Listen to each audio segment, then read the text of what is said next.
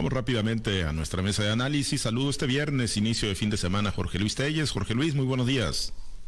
Muy buenos días, Pablo César. Buenos días, Gracias. Buenos días a Francisco Chiquete. No lo veo, parece que no ha llegado.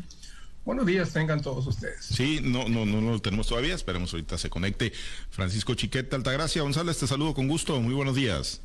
Buenos días, Pablo. Buenos días, Jorge Luis. Buenos días al ausente Francisco. Pero buenos días a todo nuestro amable auditorio. Pues es que está en Mazatlán, pues digo, a quién no se le antoja andar ausente, ¿no? En vez de estar chambeando, andar a gusto en el puerto de Mazatlán, ¿no? Te Vive de vacaciones, Francisco. Mínimo un congreso, hombre, de la URPAES o algo así, ¿no? De, un, de la sí, no, pues es viernes, ¿no? Sí, sí, pues ya viernes. Además es viernes. A gusto, a gusto. Bueno, pues eh, quienes ya andan más o menos a gusto, pues también son los eh, finalistas. Ya, ya hay finalistas para la Fiscalía General del Estado de Sinaloa. El día de ayer fue enviada la terna por parte del gobernador Rubén Rocha Moya o el secretario general de gobierno Enrique Insunza al Congreso del Estado. Ya fue recibida por el secretario general José Antonio Ríos Rojo. Él confirmó que van en la terna eh, Sara Bruna Quiñones Estrada, que mantiene la etiqueta de favorita para la Fiscalía Claudia Zulema Sánchez Condo y Damaso Castro Saavedra, pues de los 22 originales que se registraron ante el Consejo Estatal de Seguridad Pública, pues la primera criba, el primer corte dejó a cinco y de esos cinco ya se tienen tres y de esos tres, bueno, el proceso sigue en la cancha del Congreso de Sinaloa, vendrán las comparecencias y ahí por mayoría calificada próximamente se estará definiendo a quién será la o el fiscal general del estado de Sinaloa.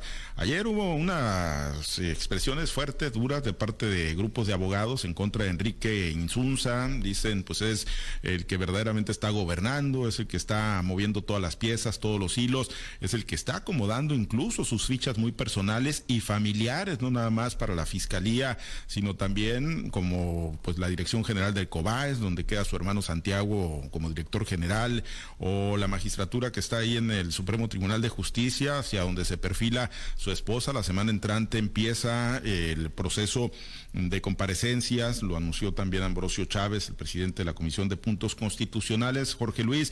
Pues primero que nada, la, terna eh, revela que efectivamente hay una favorita y que Sara Bruna Quiñones será la fiscal general del estado de Sinaloa, Jorge Luis. Pues yo creo que lo que dijiste de los tres, de los tres, o las dos y las tres, como dicen en lenguaje incluyente ahora, pues nomás uno anda contento o una anda contenta. Los otros dos ya saben que no van a ser. El que va a ser ya lo sabe y debe andar muy contento, muy contenta, según el caso. Todo se va acomodando para que se cumpla el pronóstico que habían dicho los analistas y críticos políticos del Estado, en el sentido de que sería, desde un principio se perfilaba la jueza Sara Bruna Quiñones para ser la presidenta para ser la, la, fiscal general del Estado. Y pues todo, todo parece apuntar hacia allá. Es, es muy, muy amplio ya los comentarios que hacen las barras de abogados, colegios de abogados, en el sentido pues, de que es Enrique Insunza el que está tomando esta clase de decisiones. Y por las características de estas decisiones, pues parece ser, parece ser que sí tiene razón. Ha habido muchas críticas por el nombramiento de su hermano como director de COBAES y la posibilidad de que su esposa sea magistrada Supremo Tribunal de Justicia del Estado. Nada valdría que pusiera amigos ahí, compañeros, hasta compadres, se vale. Lo que no se vale es que pongan, pongan este, miembros de la familia tan cercanos, eso sí está, si está penado para el gobernador, yo no sé por qué no debe estar penado para los funcionarios. O sea, al gobernador le pueden criticar, le criticaron mucho porque quería poner un primer hermano no sé dónde, y él lo declaró ante un medio de comunicación y fue objeto de críticas, de memes, de señalamientos de que por qué iba a incurrir en esa situación. Yo digo, si era así, así.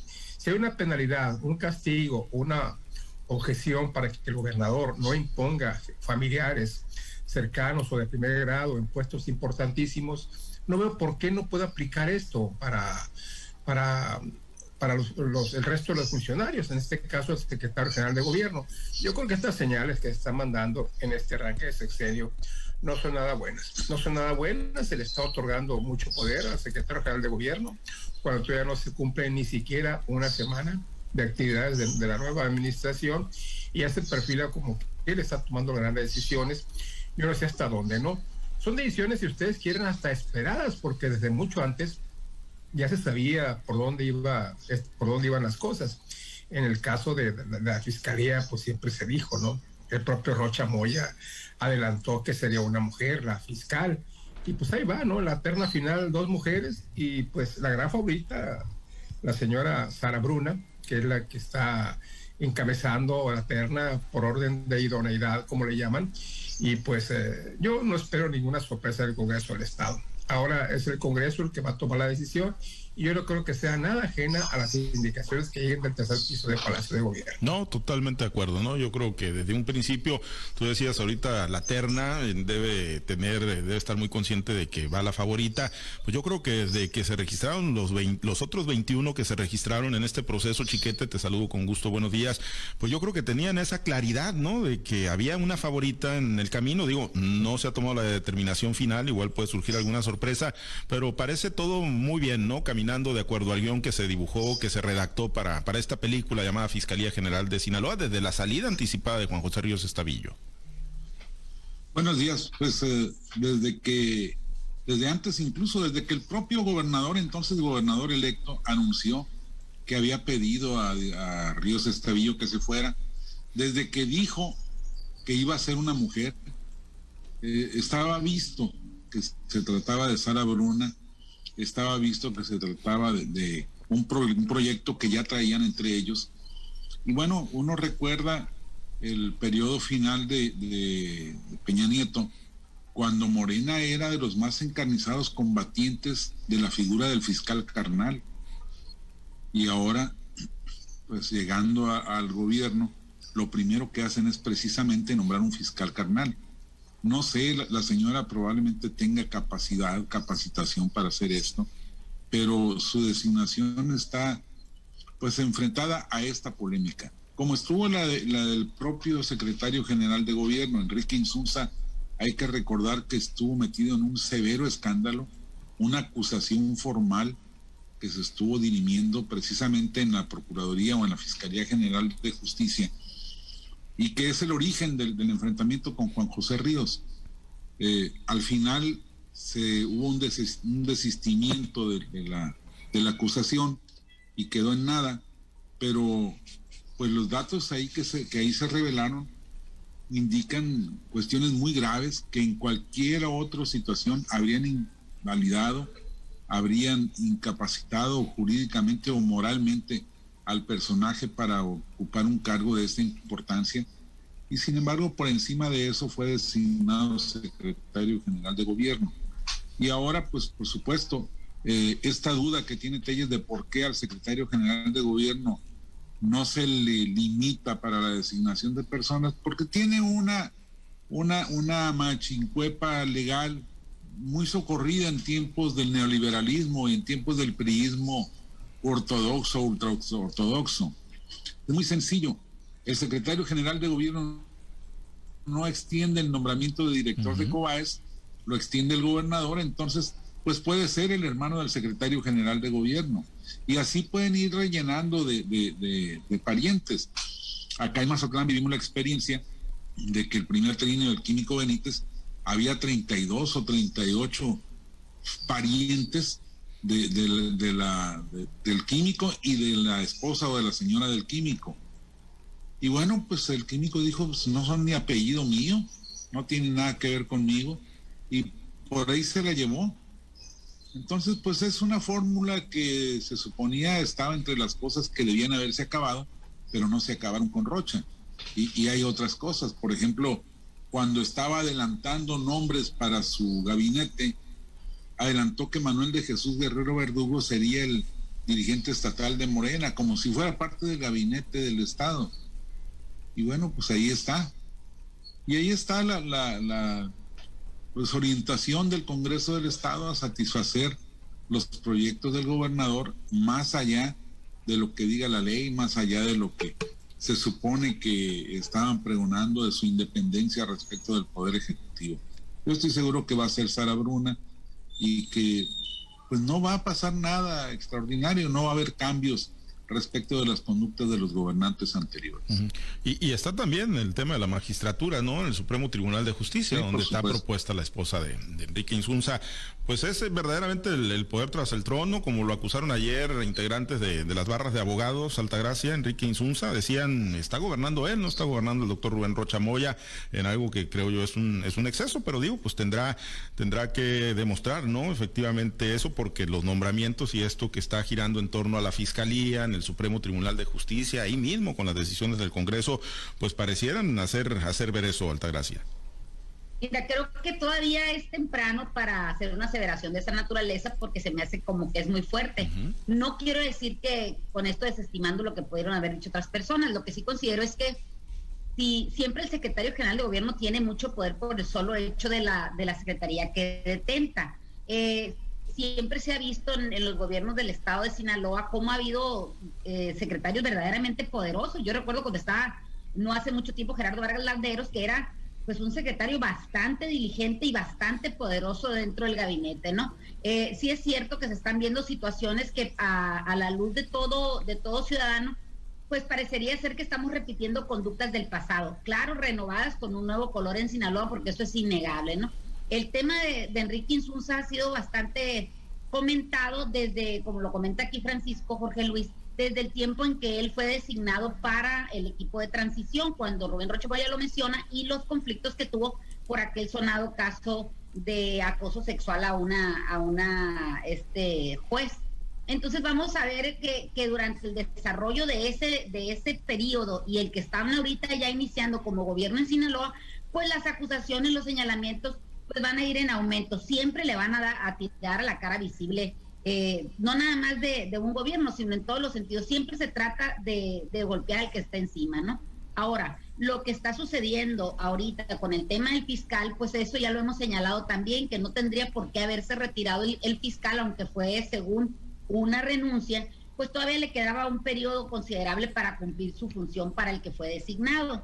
Ahora, el tema de la, de la señora Sarabruna, de la jueza Sarabruna, pues eh, hay, hay varias cosas que se filtraron el día de ayer que se señalaron por parte de la barra de abogados, incluso de las presidencias de algunos colegios, donde decían pues que la señora podría tener conflictos de interés por el tema de que ella había sido ya juez y habían pasado por sus manos bastantes casos en los que quizás como fiscal del Estado tendría que actuar en consecuencia eh, favoreciendo o no favoreciendo las decisiones que en su momento tomó ella como, como juez, ¿no? También se le señalaba por el tema de que su hija, una persona, menciona, el, presidente de un colegio dice, menciona que su hija es, es este juez en, servicio y que también podría haber un, conflicto de interés en ese sentido, ¿no? Hay cosas que, que pues no dejan de, de llamar la atención en este caso también el que el hermano del mismo Enrique Insunza haya sido nombrado para director del CONALEP, perdón, del, del COBAES,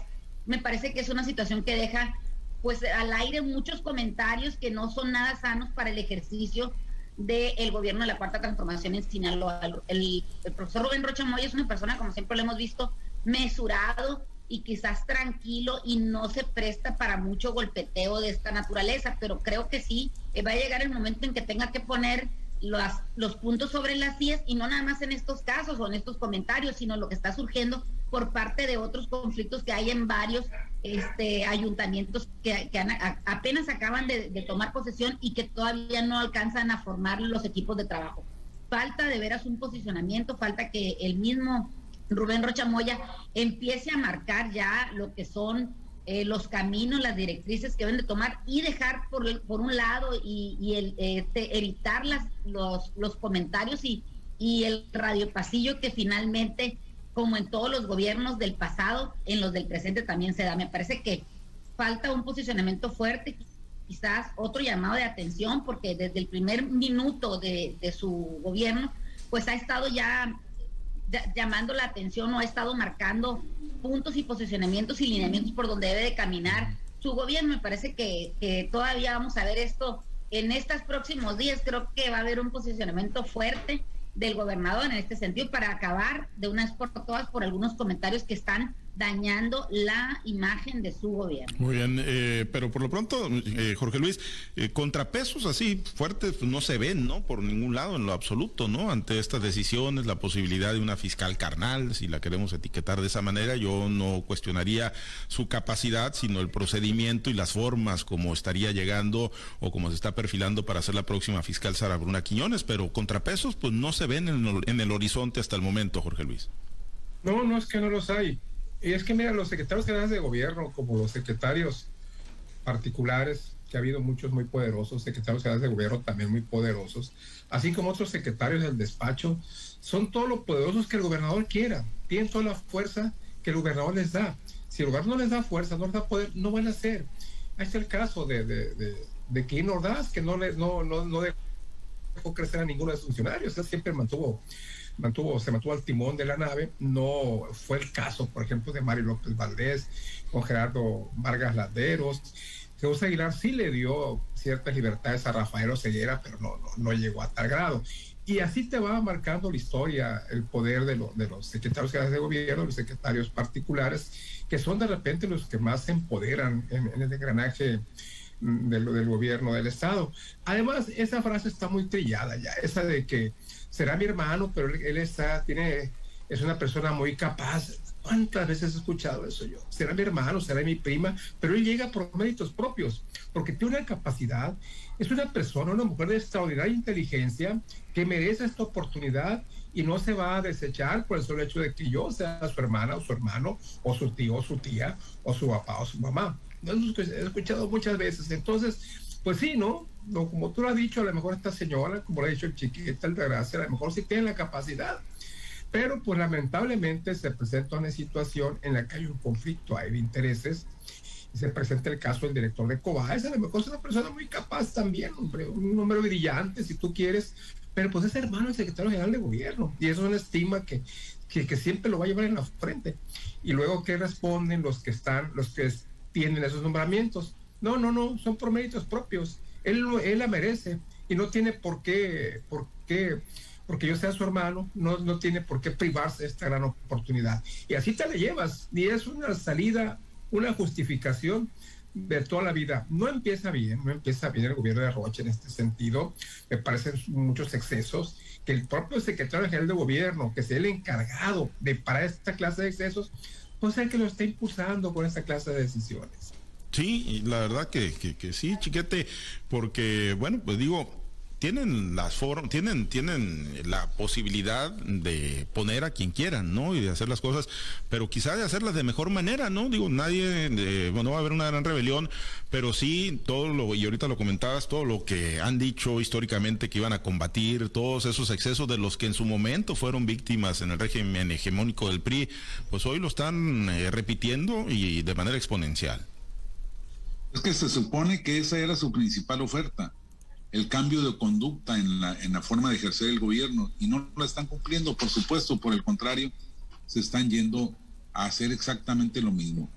Yo creo que eh, Enrique Insunza Cázares, pues va a ser un, una, una carga moral sobre el gobierno de Rubén Rocha Moya. Yo creo que si no hay una, una corrección, que ya es muy difícil, porque bueno, pues que queda, sería cambiarlo, quitarlo. Tienen muchas maneras de, favorecer a la gente que, que, quieren apoyar. Hay puestos federales en, en, los que el gobernador tiene injerencia, tiene opinión, tiene mano, pero pues no, están, ya llegaron a mandar el rancho y, y el rancho es de ellos. Ese es eh, un problema muy serio. Creo que es un retroceso en la vida política de nuestro estado que se supone pues debe avanzar trechos importantes en, en, en, los cambios de gobierno y sin embargo no está ocurriendo. Yo creo que la, la, conducta de la política tradicional está muy presente y si esto es con las formas, pues vamos a ver con los fondos qué se va a hacer, cómo, cómo se va a trabajar a la hora de asignar contratos, a la hora de, de asignar contratos directos, a la hora de, de verificar quién está cumpliendo y quién no está cumpliendo. Por lo pronto, eh, ahí están las primeras fallas que cuentan mucho porque dejan a la gente la impresión de que no pasó nada, de que todo este vendaval de, de las elecciones, esta gran oportunidad con un respaldo electoral sin precedentes, pues se fue a la basura o simplemente no generó los cambios que se estaban esperando.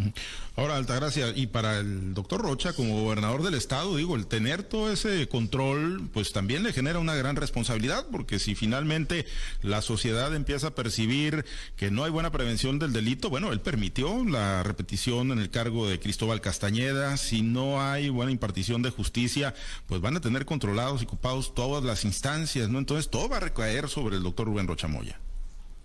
Finalmente, él es el gobernador del estado, él es el, titular del, gobierno y de ejercerlo, de, ejercer ese mandato también en el estado. Pero realmente, seamos claros, realmente la ciudadanía está de veras con esa madurez o con ese entendimiento para ver quién se equivoca y quién acierta en estos gobiernos. Si no, ya tuviéramos otra, otra percepción en los gobiernos federales. Estamos ante una situación inédita. Hay una ciudadanía que por un lado está esperando que sucedan las cosas y por el otro lado permite que las cosas se sigan haciendo tal y como se hacían en el pasado, solo que con el cambio de color. Creo que no podemos despertar a los despiertos, la gente está anestesiada, por no decir que está dormida, la gente confía en estos gobiernos y realmente vemos que no se está cumpliendo pues las perspectivas que nos marcaron en las campañas incluso en campañas tan largas como la del presidente de la República, Andrés Manuel López Obrador. Me parece que estamos ante una situación inédita. Tienen el control y lo van a ejercer como quieran porque, porque la gente los valida. Tú puedes ver, hay situaciones que son verdaderamente este, escandalosas en otro, no, no hablo del gobierno del Estado de Sinaloa porque apenas va empezando, pero a nivel federal vemos cosas que llaman mucho la atención y que realmente la ciudadanía las aplaude, como este, este hecho de que ahora los villanos se convirtieron en héroes o en víctimas de los propios excesos que ellos mismos cometieron. Tenemos el caso, por ejemplo, de Bartlett o tenemos el caso, por ejemplo, ahora de Emilio Lozoya, donde la ciudadanía permitía y perdonaba y, y señalaba al que se atrevía a decir, oye, son personas que en su pasado tienen mucho que ver. Entonces, realmente yo no considero que la, que la ciudadanía les vaya a reclamar algo por la validación tan grande que tuvieron en las urnas. Creo que eso les da ese poder que no tiene nadie más que los que están ejerciéndolo en estos momentos. Ojalá y de veras la ciudadanía estuviera así de puntual como está para señalar los excesos del pasado, que estuvieran así de puntuales para señalar los errores que se cometen eh, cobijados realmente en ese poder que le dio la gente en las, en las urnas en estas elecciones pasadas. Ojalá y el gobernador Rubén Rocha Moya, por el bien de él, de su gobierno y de los ciudadanos de este estado, corrija las situaciones que se están presentando y que no dejan pues nada que nada bien bien parado al gobierno que apenas empieza. Entonces, creo que él está ahorita en la cuestión del humanismo, de la de la cercanía a la sociedad y trata de hacer eso, un gobierno cercano a la gente y quizás se está descuidando las, los puntos finos que son, por ejemplo, una Fiscalía General del Estado, eh, un, tribunal del Estado también, eh, no porque se tenga que meter en eso, pero sí debería de cuidar mucho las formas para que en el fondo las cosas funcionen de diferente manera. Bueno, pues va empezando, va empezando esto y esperemos que tanta concentración de poder sea en verdad para bien del estado de Sinaloa.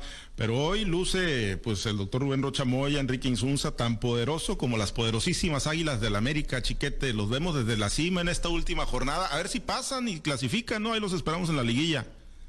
Ya lo amolaste al gobernador.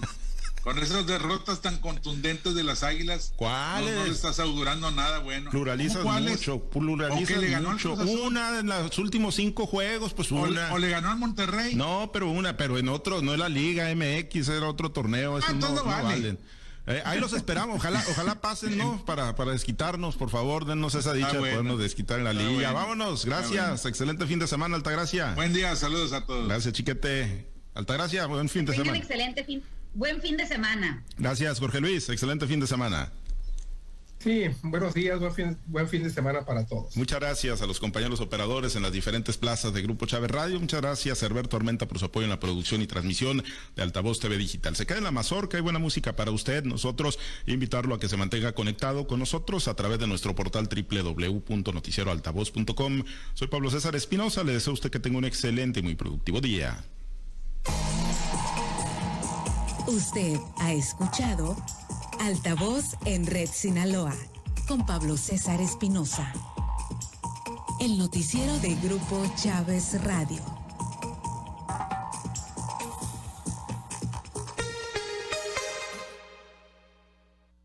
Tu radioestación local hecha con amor en los mochis. XHTNT 100.5